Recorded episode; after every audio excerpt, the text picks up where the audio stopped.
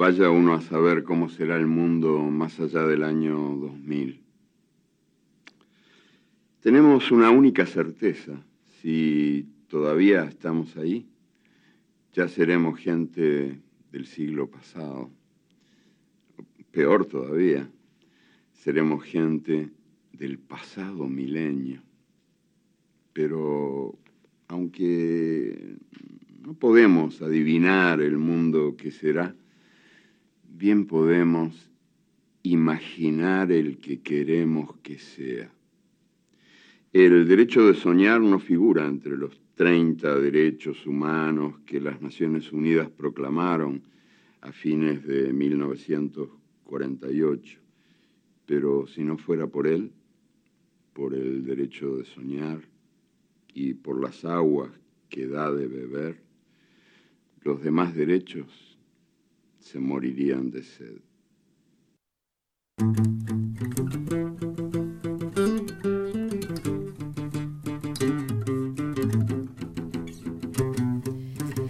Bueno, ahí estábamos escuchando a Eduardo Galeano porque vamos a comenzar nuestro tercer capítulo de Con todo, si no pa' qué. Eh, y vamos a hablar sobre justamente el tema que él plantea, derechos humanos. ¿Cómo estás, Martita, para comenzar este nuevo capítulo de nuestro programa? Hola, Cata, yo muy bien. Muchas gracias. ¿Cómo estás tú? Allá del Perú. Acá pasando la cuarentena, hoy eh, domingo, día de grabación, es día de inmovilidad total en el país. Así que todos dentro de sus casas eh, haciendo esta cuarentena. ¿Cómo estás pasando tú la cuarentena allá en Santiago? En Santiago la cuarentena está todavía en ciertas comunas del país, se extendió a algunas regiones del país, pues en Temuco sobre todo, donde están habiendo como muchos eh, contagiados de coronavirus, pero la verdad es que, bueno, yo no he salido de mi casa, pero se, he escuchado por ahí que ahí todavía hay mucha gente caminando por el centro de Santiago. Sí, la verdad es que todavía no se toman en serio lo que está pasando con este coronavirus que Acá en nuestro continente se sigue expandiendo de forma preocupante en algunos países, en otros un poco más lento, pero los números no dejan de ser. Tenemos algunos datos actualizados respecto a cómo ha ido avanzando esta enfermedad, ¿cierto Martita? Sí, mira, lamentablemente en Chile sigue aumentando la curva. Eh, hasta el momento hay 4.471 eh, contagiados de coronavirus. Luego de esto viene Ecuador y vamos a hablar un poquito de eso en el programa. Eh, hay 3.646 personas enfermas de COVID-19.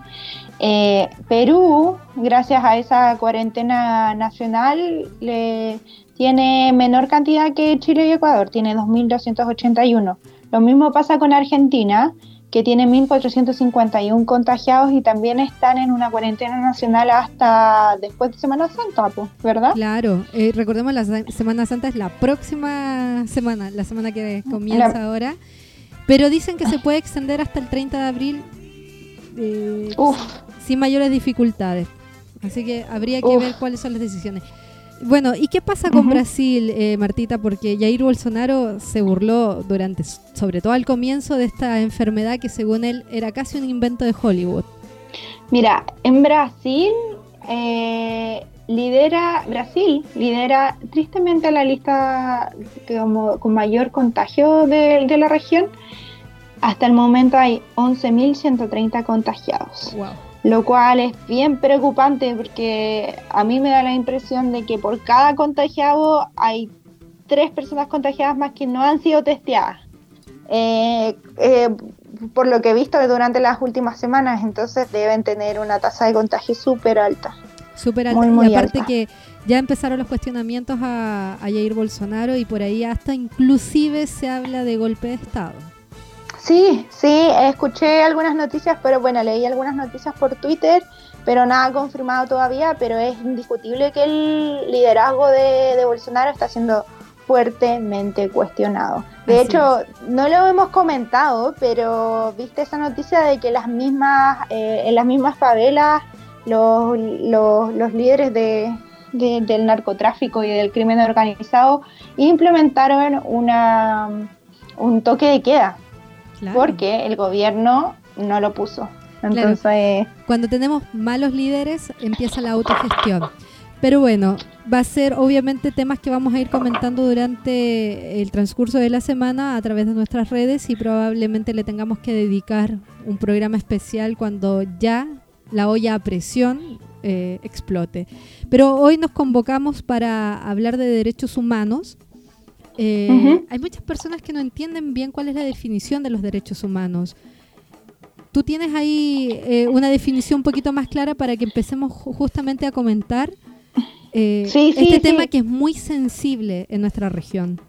Pero claro, mira, eh, si vamos a hablar de derechos humanos, es importante que nosotros entendamos cuál va a ser como el tema más básico o de qué estamos hablando, ¿verdad? Entonces, mira, encontré una definición de derechos humanos eh, y lo voy a leer. Derechos humanos son normas básicas necesarias para vivir como un ser humano, sin las cuales las personas no pueden sobrevivir ni desarrollarse con dignidad. Entonces, ¿qué quiere decir? Que son normas básicas que son inherentes a nuestra condición de ser humano, son inalienables, ¿qué quiere decir esa palabra? Que nadie nos puede quitar, o sea, yo por ser ser humano tengo derechos, y son universales, es decir, no discriminan, o sea, eh, eh, son inherentes a toda la población del planeta. Las Naciones Unidas establecieron estas normas comunes en 1948 como y fue un y, aunque no está, ¿cómo se dice? Un contrato implícito entre todas las naciones del planeta. ¿Ya? Ahora mira, vamos solamente para comentar, es una lista bien larga pero es súper importante definir que, eh, cuáles son los artículos de esta Declaración Universal de Derechos Humanos y es, todos los seres humanos nacen libres e iguales en dignidad derecho, y derechos, dotados como están de razón y conciencia, y aquí muy importante, deben comportarse fraternalmente los unos con los otros, está bonito eso. Claro. Toda persona tiene derechos y libertades proclamados en esta declaración sin distinción de raza, color, sexo, idioma, religión, opinión política o cualquier otra índole. Y todo individuo tiene derecho a la vida, a la libertad y a la seguridad de su persona. Y nadie estará sometido a esclavitud ni servidumbre. Y eh, la, la esclavitud y la trata de esclavos están prohibidos en todas sus formas. Y finalmente, entre todos los artículos, Nadie será sometido a torturas, ni a penas, ni a tratos crueles, inhumanos o degradantes. ¿Qué te parece a ti esta? Bueno, no sé qué te parece, pero ¿qué, reflexiones te, te merece la Declaración Universal de los Derechos Humanos? Estamos en pleno siglo XXI, segunda década ya, y todavía tenemos temas no resueltos respecto justamente al tratarnos como seres humanos. Eh, yo creo que vamos a tomar justamente el quinto punto porque es lo que nos está convocando hoy, es toda la discusión que se ha dado en el marco de esta emergencia sanitaria, esta crisis que estamos viviendo en el continente. No hay, eh, nadie debe ser sometido a torturas, ni a penas, ni a tratos crueles, inhumanos. Y estamos hablando, por ejemplo, siempre que se piensa en derechos humanos, lo primero que se nos viene a, la mente eh, para muchos es el tema de qué sucede con los presos, qué sucede en las cárceles. Y quiero que comencemos justamente este debate eh, a propósito de mm, el titular que utilizaron en un canal nacional en Chile, canal del Estado, eh, cuando hicieron una nota respecto justamente al tema de las cárceles. ¿Deben los reos tener derechos básicos? A ver, yo creo que ese titular no pone en duda, o sea, eh, no, no, se cuestiona respecto a eso, sino yo creo que está haciendo inclusive una afirmación muy peligrosa respecto al trato que deben tener las personas que han cometido ciertos delitos y que están en prisión, en cárceles que eh, eh, muchas, en, Chile, en Perú, en Ecuador, en Brasil, en, en todo nuestro continente, no tienen ni siquiera las condiciones básicas para tener cientos de personas detenidas. ¿Qué opinas eh, de, ese, titular? Me, no, me parece una falta grave a la profesión, me parece.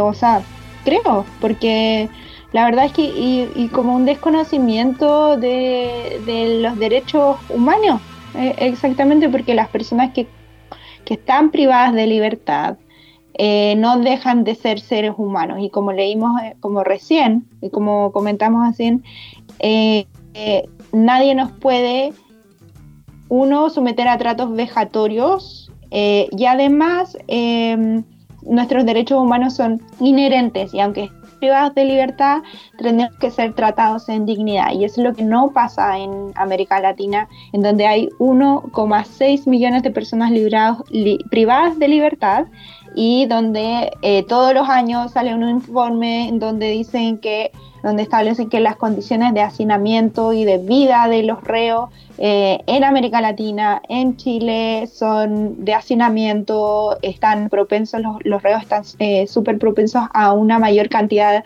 a ser contagiados de tuberculosis, la población carcelaria tiene una incidencia 50, de un 50% más de VIH, entonces es un problema, es un problema y sobre todo en una crisis sanitaria como la del coronavirus, eh, cabe preguntarse qué está pasando eh, en América Latina con los presos, porque se contagia uno, no hay posibilidad de distanciamiento social. Exacto. Mira, justamente a propósito para que sigamos comentando y haciendo, eh, dando más datos a este debate, la comisionada, la alta comisionada por los derechos humanos de la ONU, Michelle Bachelet, expresidenta de Chile, se refirió justamente a qué pasa con estos lugares donde se están hacinadas las personas, donde están eh, donde tienen que estar muchas personas en pocos metros cuadrados y obviamente uno de los puntos es lo que ocurre con las cárceles. Pasemos a escuchar lo que dice la alta comisionada y volvemos para comentar. En muchos países los centros de detención están superpoblados y las personas que albergan están peligrosamente hacinadas. La separación física y el autoaislamiento en esas condiciones son prácticamente imposibles. Es por ello que hago un llamado a los gobiernos para que actúen de manera urgente para proteger la salud y la seguridad de las personas en detención. Entiendo que los gobiernos están bajo mucha presión, que existe una gran demanda de recursos y que tienen que tomar decisiones muy difíciles. No obstante, ello, le insto a que no olviden a los que están presos o en lugares como los centros de reclusión para personas con enfermedades mentales o las residencias de ancianos y los orfanatos. En caso contrario, las consecuencias podrían ser catastróficas. Las autoridades deberían examinar caminos para liberar a aquellos que son particularmente vulnerables al COVID-19, como los reos enfermos y los mayores, para reducir drásticamente la población de las prisiones y que el distanciamiento físico sea posible, se debería también considerar la liberación de los presos poco peligrosos. Algunos países ya han empezado a hacerlo. Ahora más que nunca, los gobiernos deberían liberar a todas y cada una de las personas que están encarceladas sin suficiente base legal, incluyendo prisioneros políticos y otros detenidos por haber expresado opiniones críticas o disidentes. Bueno, ahí escuchábamos a Michelle Bachelet. Ella plantea un tema muy, muy importante e incluso dice de frente, eh, a pesar de las situaciones políticas que estamos viviendo en nuestro continente, que se debería evaluar la posibilidad de darle libertad a presos que no son tan peligrosos. ¿Qué, opina, qué opinión te merece lo que dice la alta comisionada? Me parece que es un una medida o un como un llamado de atención bien acorde a la situación, la, verdad. Eh, eh, bueno, y pasó acá en Chile con eh, los chicos jóvenes mujeres que fueron encarcelados ahora recién en octubre por estar participando de las protestas sociales acá en Chile.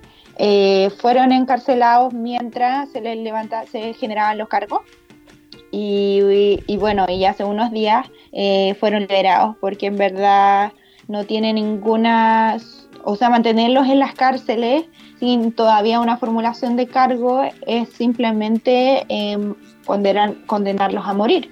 Exacto. Entonces me parece... Claro, por ejemplo, con el caso de los chicos eh, de la primera línea en Chile, que hacía referencia justamente a los chicos que en las manifestaciones se enfrentaban a carabineros, Muchos decían que ellos actuaban para permitir a los otros poder manifestarse y evitar que Carabineros los violentara. Eh, obviamente hay opiniones de ambos lados y algunos dicen de que ellos son los causantes de los destrozos en Chile, pero en realidad todavía eso no se demuestra, como bien dices tú.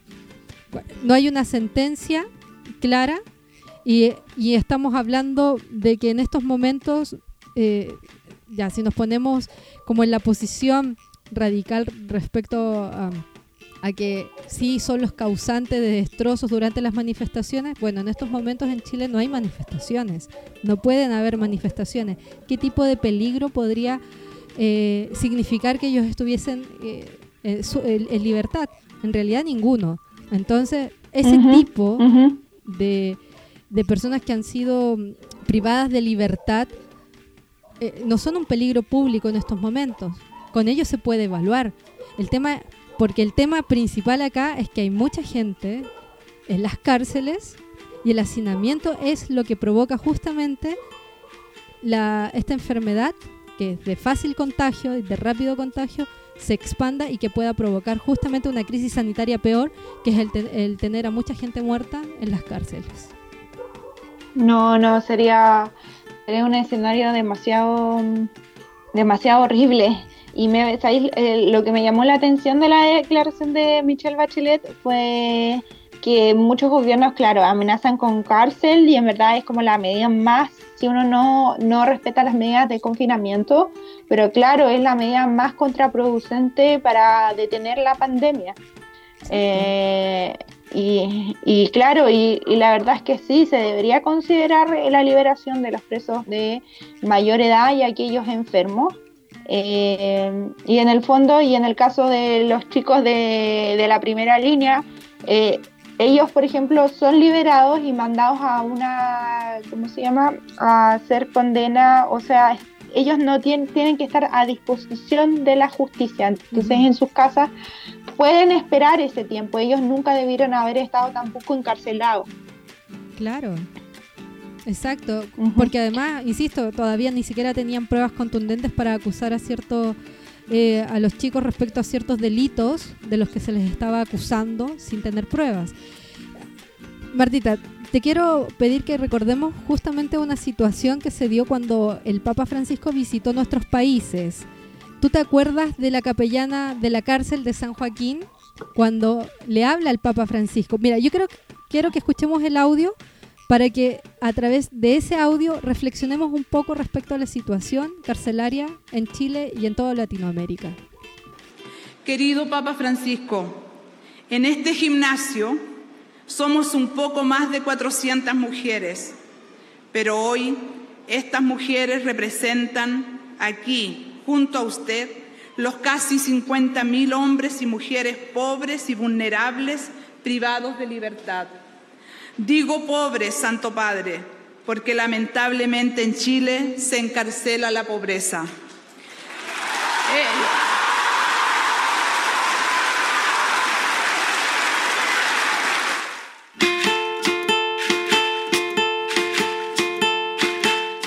Efectivamente, creo yo que en nuestros países se encarcela la pobreza. Y la pobreza. Sí, fueron palabras muy emocionantes. Que generaron mucho ruido pero que revelaron eh, la realidad.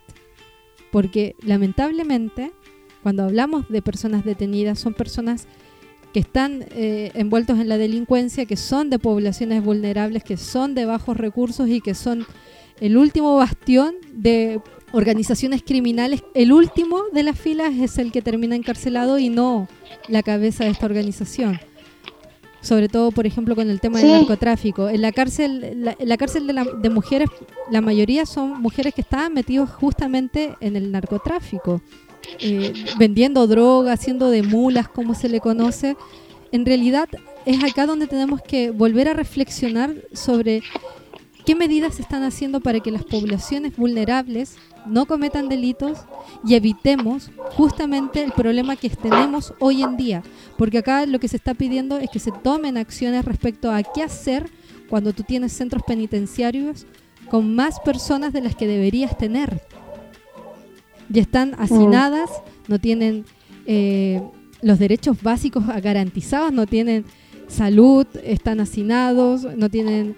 Eh, son en algunas cárceles hay denuncias inclusive de, abuso por parte de las autoridades correspondientes y por ejemplo salió justamente a propósito de la cárcel de mujeres la situación con respecto a sus hijos. Martita, pasemos a escuchar ese audio eh, porque es muy potente justamente lo que dice esta madre que está en la cárcel y que tiene miedo de que le quiten a su hijo. Fuimos informadas que el día de hoy nuestro bebé que saliera enfermo, con enfermo de resfriado sin tener el virus, el COVID-19 estaba en el ambiente que nos iban a quitar a nuestro bebé, que no iban a ser ingresados nuevamente. Están vulnerando el derecho de ser mamá. Nosotros estamos todas, todas mal con esta situación, no hayamos que hacer, queremos una solución como madre pidiéndole al señor ministro que nos tome en cuenta, que vea la reacción, que son 15 personas en, este, en esta sesión materno-infantil.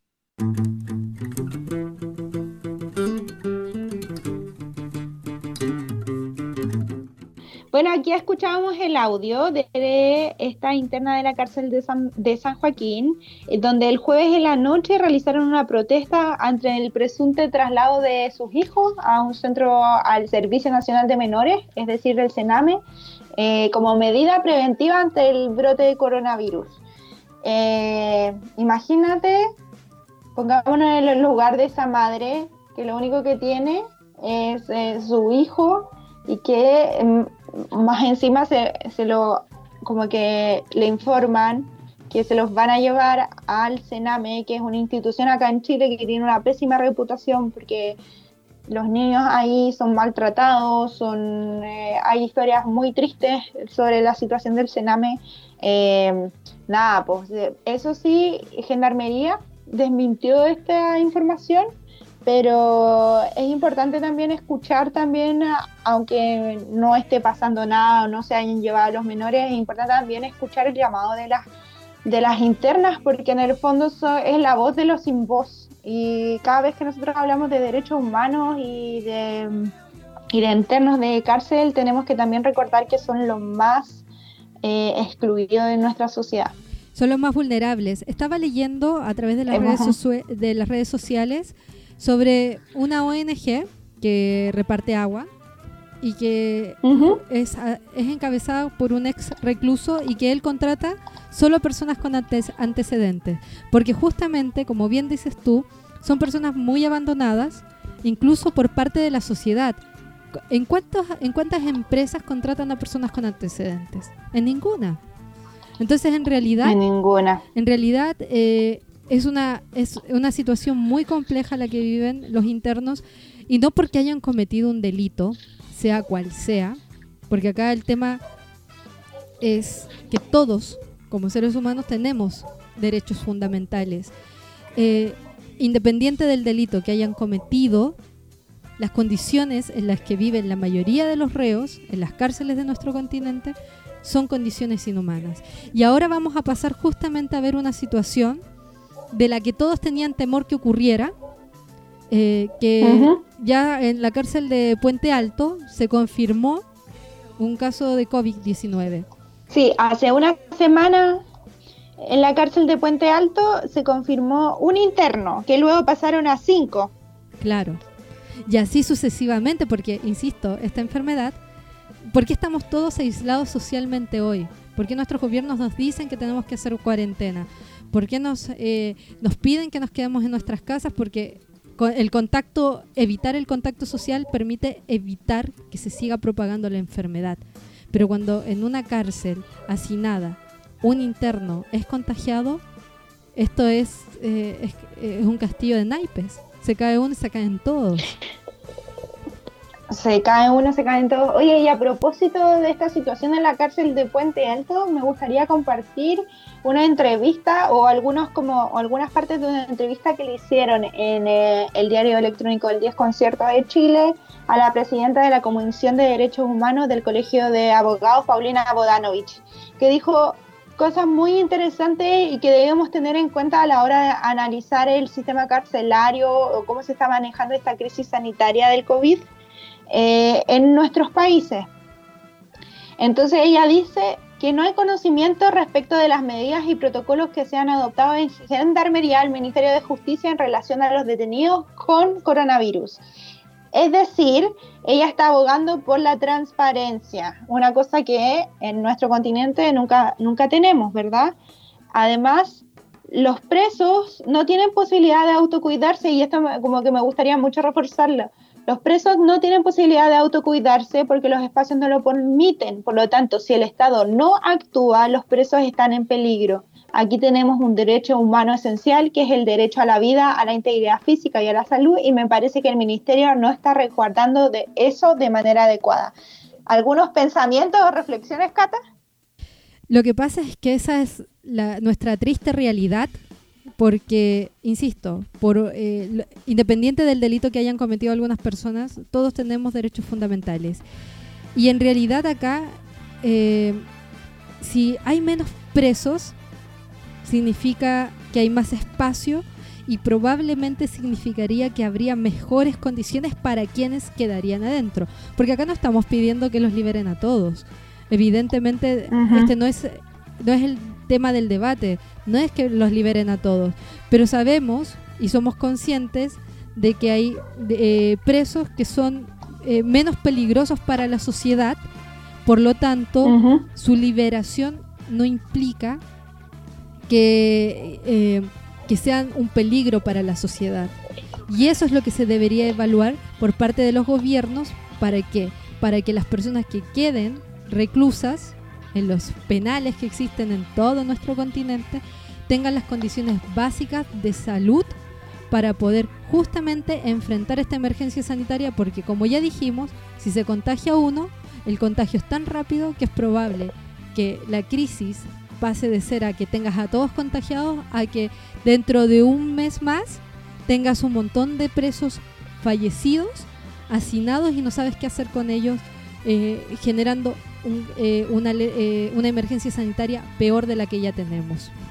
Sí, eh, exacto, y acá, y reforzando también el, tema de los chiquillos que fueron, que estaban cumpliendo cárcel por el tema del estallido social. la abogada dice, hay muchas personas detenidas durante el estallido social que sus penas, en caso de ser condenados, no van a tener cárcel. Es decir, esos niños, bueno, es que la mayoría son jóvenes, por eso les digo niños, eh, no van a tener, eh, aun cuando sean condenados, no van a tener penas de cárcel. Por lo tanto, todas esas personas debieran estar a disposición de los tribunales, pero desde su casa. No es necesario tenerlas en la cárcel. Y aquí entramos en, me gustaría como que esta cita eh, de la entrevista nos diera pie para otro tipo de temas, ¿verdad, Cata? Exacto. Justamente hace, hace un par de días salió ya la polémica con respecto a los indultos que se le pretende dar a ciertos reos, ¿cierto? Y vuelve a entrar en la polémica la situación con Punta Peuco. Pero, a ver, estábamos hablando y escuchábamos a la capellana eh, dar esa, eh, ese, ese golpe de realidad con respecto a, la pobreza eh, y a las personas vulnerables que están dentro de las cárceles, que son personas de justamente de los estratos sociales más bajos de nuestra sociedad y tenemos la situación de quienes están en esta cárcel de lujo, Punta Peuco, y que ya hay sectores políticos eh, en Chile que están pidiendo que se les considere el indulto. Y acá la discusión pasa a ser otra, ¿cierto? El debate cambia de perfil. Cambia de perfil. Recordemos a los radios escuchas, a nuestro público, que quizás no es de Chile. Es importante, Punta Peuco es un centro penitenciario en donde están cumpliendo condena a aquellas personas eh, que fueron condenadas por derechos, eh, crímenes de lesa humanidad eh, en nuestra dictadura, que fue de 1973 a 1990. Eh, eh, Punta Peuco es un recinto que tiene piezas individuales, en, eh, cada uno con living, cocina y ducha. Cada habitación tiene una cama de una plaza o plaza y media y con baño. Y los internos pueden hacer ingresos de electrodomésticos, equipos de radio, televisores, computadores. Patio común, además tienen un patio común y donde se realizan charlas y donde hay también una biblioteca están allí o fueron condenados eh, como los presos o los internos más infames eh, fueron Manuel Contreras, Álvaro Corbalán y Miguel Krasnov. Que, que, son algunos de los tantos. Y en realidad algunos de los tantos. es una cachetada a la realidad que tienen que vivir otros eh, internos. Y por lo demás estamos hablando de justamente eh, cabezas de la violación de derechos humanos eh, durante la dictadura.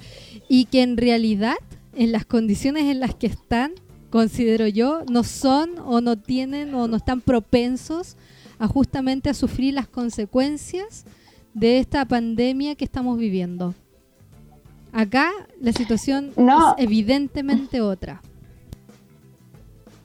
No, y, y, en el, y la verdad es que un comentario mucho más como político es eh, sobre que acá cada vez que pueden tratan de sacarlo. Cada vez que, que la derecha chilena tiene la oportunidad sacan el tema y quieren quieren sacar a los abuelitos de Punta Peuco que le dicen. Mira, vamos a pasar a escuchar justamente para tener también las voces oficiales de esta situación al ministro de Justicia en Chile que se refiere justamente a, esta situación de los indultos.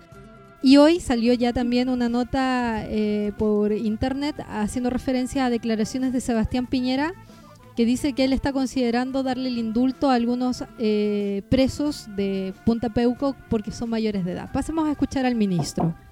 Como ustedes saben, el gobierno envió hace poco tiempo atrás un proyecto de ley de indulto conmutativo cuyo propósito es permitir que personas condenadas por delitos de baja peligrosidad puedan cumplir sus penas bajo arresto domiciliario cuando corresponden a población de riesgo, adultos mayores, mujeres embarazadas o madres con hijos menores de dos años. Ese proyecto fue aprobado por el Congreso. Sin embargo, hubo dos disposiciones que no fueron aprobadas porque no alcanzaron el quórum. Una que se refiere a las consecuencias que tiene el incumplimiento del arresto domiciliario y otra que agregaba dos delitos al catálogo de delitos excluidos de este beneficio. Bueno, ahí escuchábamos al ministro. Eh, da la impresión, evidentemente, que trata de desenfocar la evidente posición que tiene el gobierno con respecto al tema de Punta Peuco. Esa es la sensación que me Sí, totalmente. la larga, larga y alarga alarga, como que no quiere mencionarlo, pero lo menciona igual, o sea, nunca lo menciona directamente. Y a esto igual podríamos agregarle esta polémica que estamos como viviendo in situ y que es sobre el hospital militar de Chile. En Chile, en la comuna de La Reina, está el hospital militar y no está a disposición de, funciona como un hospital privado y no está a disposición de, las personas como comunes y corrientes. Y la gente está haciendo una campaña para que eh, eh, la institución militar, o sea, los militares, liberen el acceso a este hospital que es súper moderno y es muy grande. Eh, yo una vez fui y me atendí ahí y, funciona súper bien. Bueno, es una maravilla comparado con los hospitales en Chile. Evidentemente. Bueno, sabemos que hay, insisto, hay sectores en Chile y no son solamente los sectores de las clases altas eh, que, que, tienen privilegios y que en el fondo mantienen el status quo para que, eh, que, en el, que, que revela toda esta diferencia social que en Chile no, eh, no, no, disminuye, sino simplemente sigue creciendo. Eh, antes de cerrar el tema de las cárceles, eh, sabemos que es, un, que es un problema muy grave, es una situación, insisto, muy sensible con respecto a, a los derechos humanos. Y acá en Perú ya se confirmó a internos, cuatro internos en, en el penal de Sarita Colonia, eh, que dieron positivo para COVID. También se, hay un, eh, un trabajador del Instituto Nacional Penitenciario que tiene, que está también eh, positivo. ya con las medidas de cuarentena que se adoptaron como estado de emergencia acá en Perú, ya se habían restringido las visitas a, los internos. hay un cierre de, de, este establecimiento para justamente también hacerle las pruebas a funcionarios ya internos. Vamos a ver cómo se maneja también acá eh, este tema porque eh, ya se habían provocado varios motines durante las semanas pasadas en penales en el norte, en Trujillo, en Chiclayo, en Trujillo incluso hubo denuncias de abuso por parte de los agentes penitenciarios, em, personas que, fueron golpeadas, que no fueron atendidas, que aún no, no han sido atendidas. Eh, en, Ayacucho también hubo un motín. Hay mucho temor con respecto a esta enfermedad, porque además aquí el número de fallecidos es bastante alto acá en el Perú. Eh, respecto sobre todo al número eh, de contagiados y haciendo la comparación regional, es un número eh, preocupante que tiene preocupadas las autoridades y obviamente las condiciones de salud de la población penitenciaria no son las más óptimas. Eh, ha habido casos de fallecidos por tuberculosis en las cárceles de Perú. Em, son varios, eh, varios los internos que son mayores de edad también.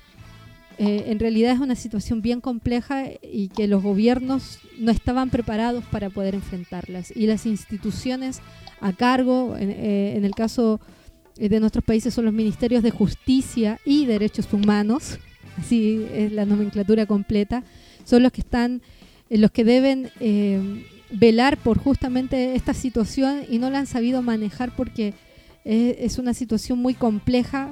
Nadie se esperaba una emergencia como esta y la verdad es que nadie sabe cómo actuar en esta emergencia. Porque además también está el tema de las personas que violan los estados de excepción, eh, las personas que han sido detenidas durante el, eh, toque de queda, mm. las personas que no respetan las inmovilidades y las disposiciones por parte del Ejecutivo. También, y es un tema que, voy, que, que, es bueno tocarlo también, Martita, eh, cuántas mujeres y cuántas, cuántos niños, mujeres, también hombres que son violentados en, durante esta cuarentena, la cantidad de niñas violadas acá en el Perú. Eh, el Ministerio de la Mujer y Poblaciones Vulnerables está tratando de hacer justamente un trabajo articulado con, eh, con sus profesionales, pero imagínate lo que significa en estos momentos que muchas familias estén en sus casas, obligados por esta pandemia, y que este tipo de situaciones se sigan dando.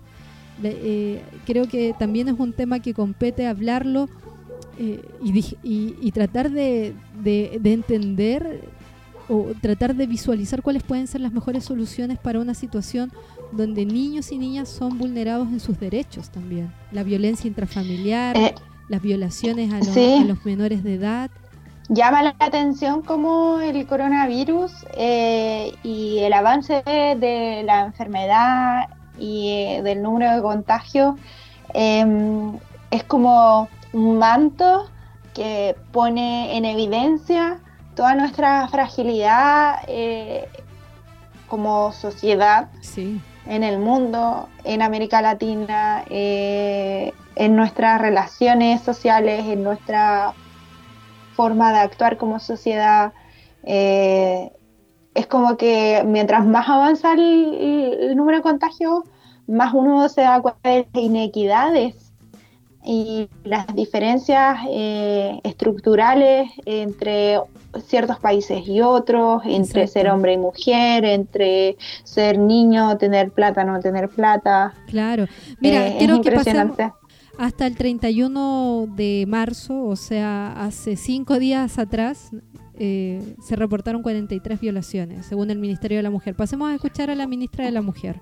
Hemos atendido hasta el 31 de marzo 5.418 llamadas y de ellas hemos atendido con nuestros equipos itinerantes de urgencia a 538 mujeres agredidas. De ellas hemos tenido también que llevarlas a nuestro centro de refugio temporal a 25, no solamente las mujeres, sino con sus hijos también. Y lamento informar que también hemos tenido que atender 43 casos de violación, 27 de ellas a niñas. Y esto es algo muy preocupante y se los tengo que decir para que tomen las medidas preventivas y necesarias en los hogares.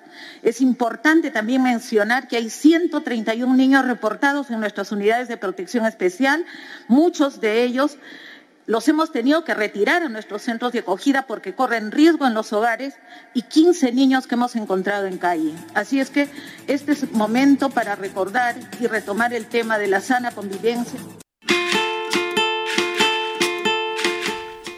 Fuertes las declaraciones por parte de la ministra de la Mujer acá. Eh, ahí también se plantea justamente e, el otro tema, eh, dónde se acogen a estas mujeres, dónde se acogen a sus familias, dónde se acogen a los niños, eh, que son las poblaciones más vulnerables eh, en nuestro continente. Esos son los datos de acá, de, Perú. Los datos, no tenemos los datos oficiales de, de los otros países, pero en realidad esto, como bien dices tú, eh, el hecho de que llegara la pandemia, que en un principio no pensábamos que, íbamos, que iba a tener este impacto, creo que el miedo más grande que tenían muchos eh, gobernantes era justamente que se revelara todo esto. Ya lo habíamos planteado el tema de la salud, ya habíamos planteado el tema de cómo se, las decisiones políticas y lo débiles que son nuestros estados. Eh, y ahora lo estamos planteando justamente con la debilidad que tienen nuestros países para enfrentar situaciones donde se vulneran los derechos humanos.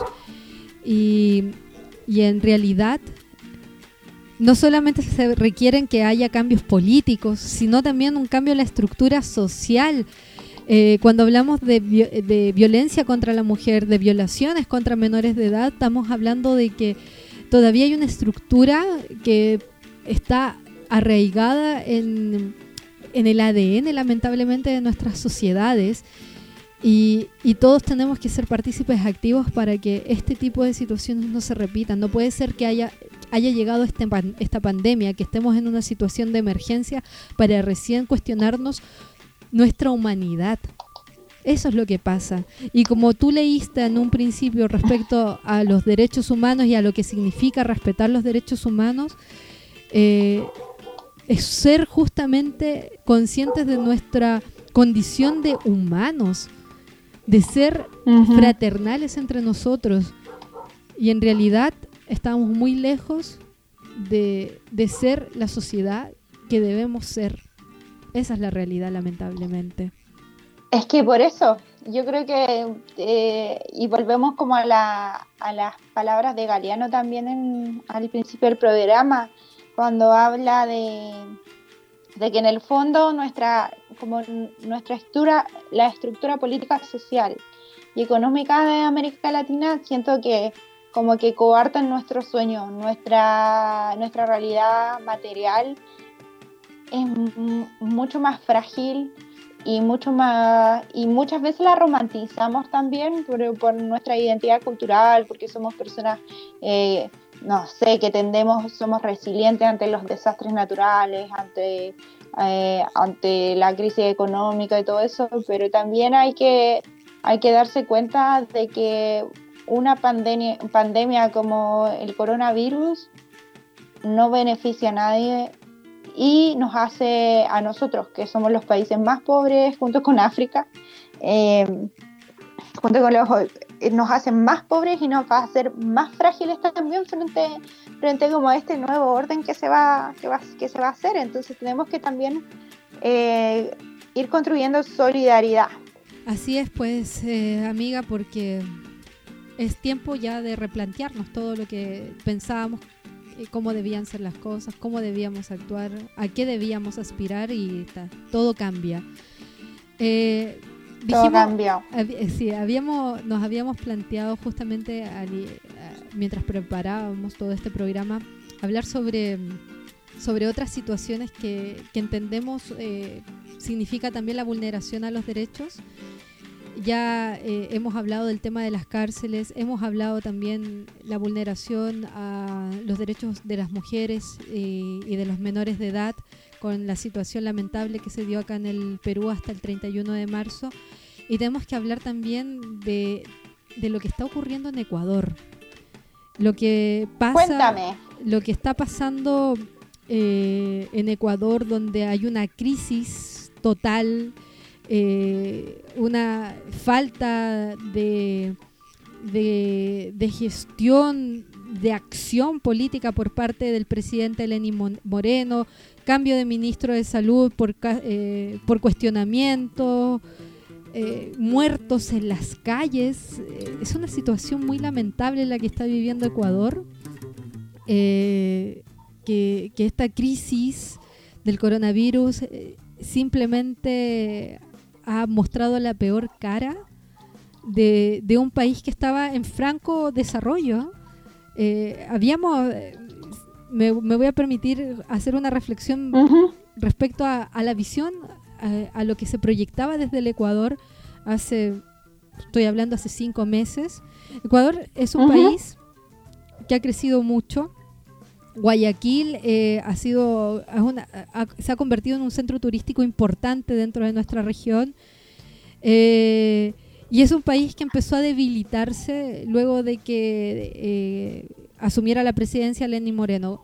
Hay que, hay que decirlo, lamentablemente en nuestros países se gira en torno, eh, es muy eh, fuerte girar en torno a la figura de una persona, eh, porque Rafael Correa estuvo en el poder muchísimos años y daba la impresión de que iba Lenin Moreno iba a seguir su legado, pero las personas no son las ideas políticas, lamentablemente, y Lenin Moreno se entabló en, en, una discusión sin sentido con Rafael Correa se revelaron actos de corrupción, también se metió Odebrecht ahí y, Ecuador de a poco fue eh, bajando mucho eh, su potencial.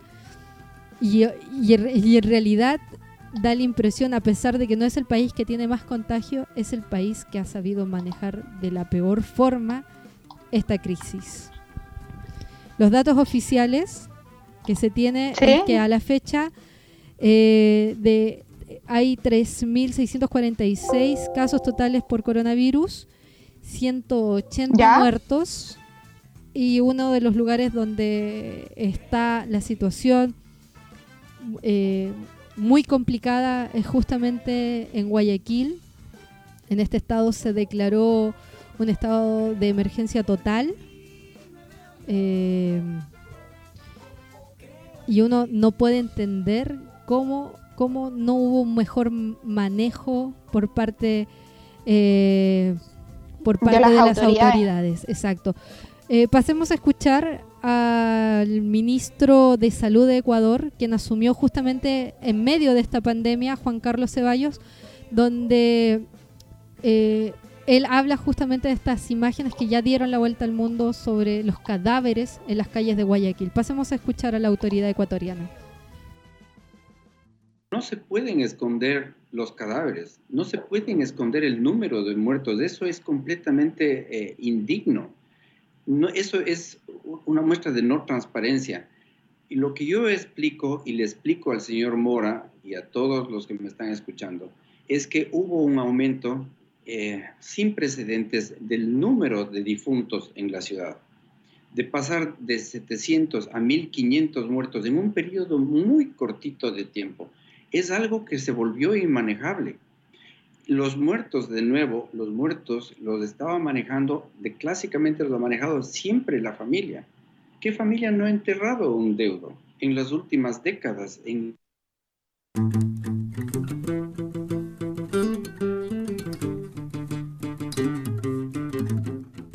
Eh, preocupante en realidad la situación en Guayaquil, eh, en Ecuador. Eh, pareciera que todo es un caos, un caos. Estoy leyendo una nota que salió en la BBC donde una familia comenta que tuvieron que embalar en plástico los cuerpos de dos de sus familiares y esperar hasta cuatro días para que se los llevara. Eh, eh, se siguen haciendo los estudios respecto a la propagación de la enfermedad, eh, pero en realidad, como no sabemos bien cómo muta este virus, eh, porque da la impresión de que muta de muchas formas. Y no se sabe bien el nivel de contagio que puede haber con una persona ya fallecida, porque sabemos que el virus sobrevive en ciertas superficies, ¿cierto? Evidentemente una situación sanitaria con muertos que no saben qué hacer y que los tienen eh, em, plastificados prácticamente es una situación de riesgo sanitario también. Eh, acá en el Perú la decisión que se tomó desde un principio fue que todas las personas que fallecieran confirmadas por coronavirus iban a ser cremadas.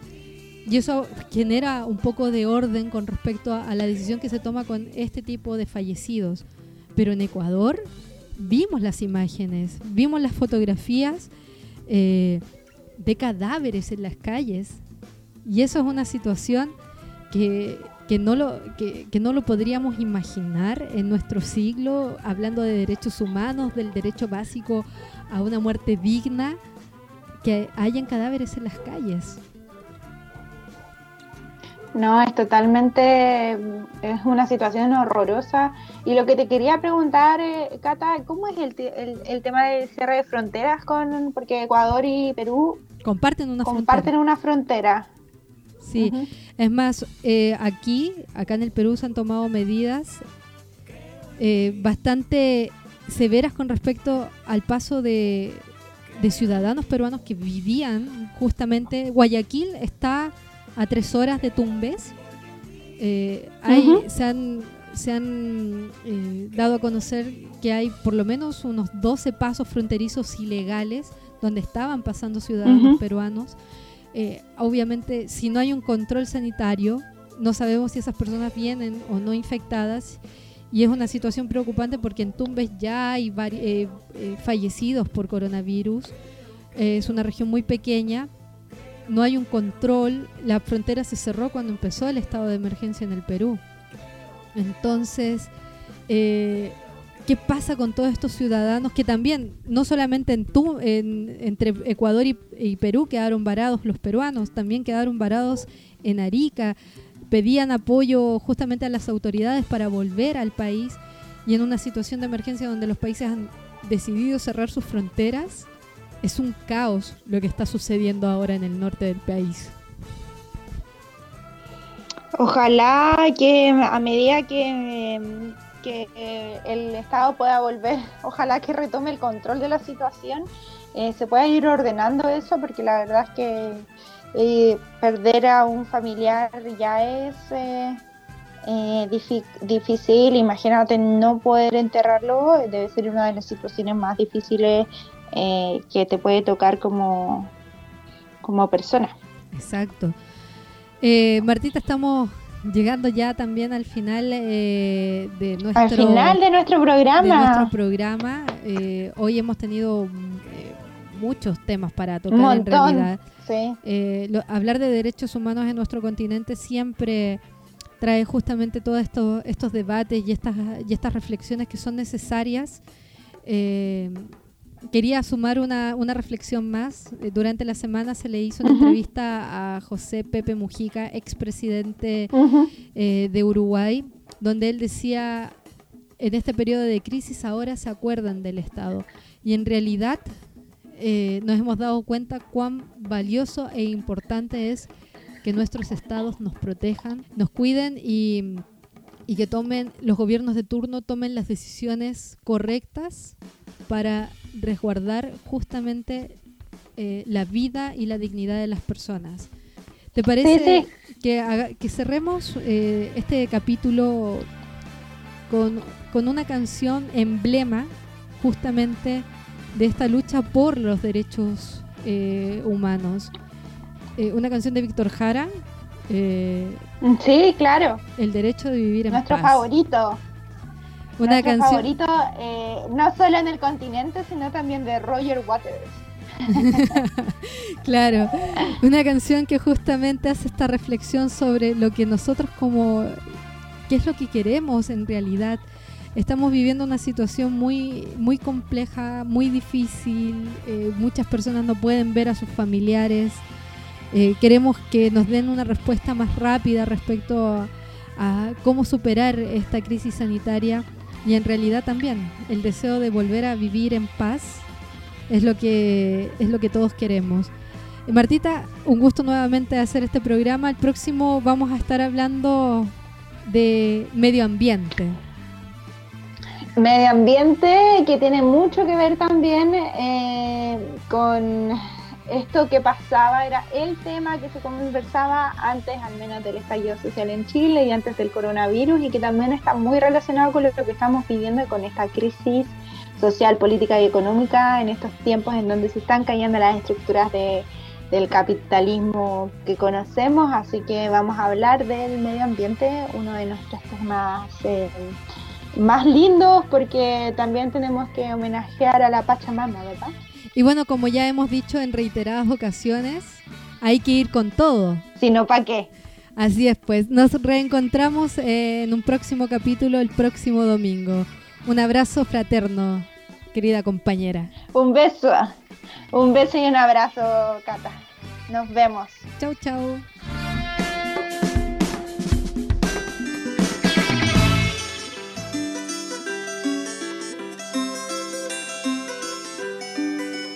El derecho de vivir, poeta Ho Chi Minh, que golpea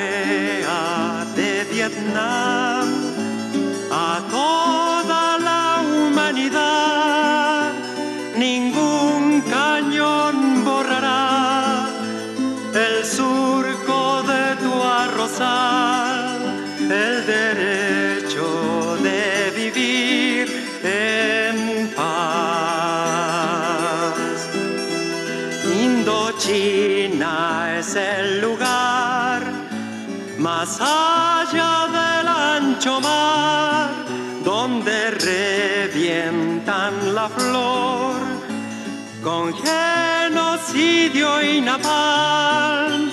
La luna es una explosión que funde todo el clamor, el derecho de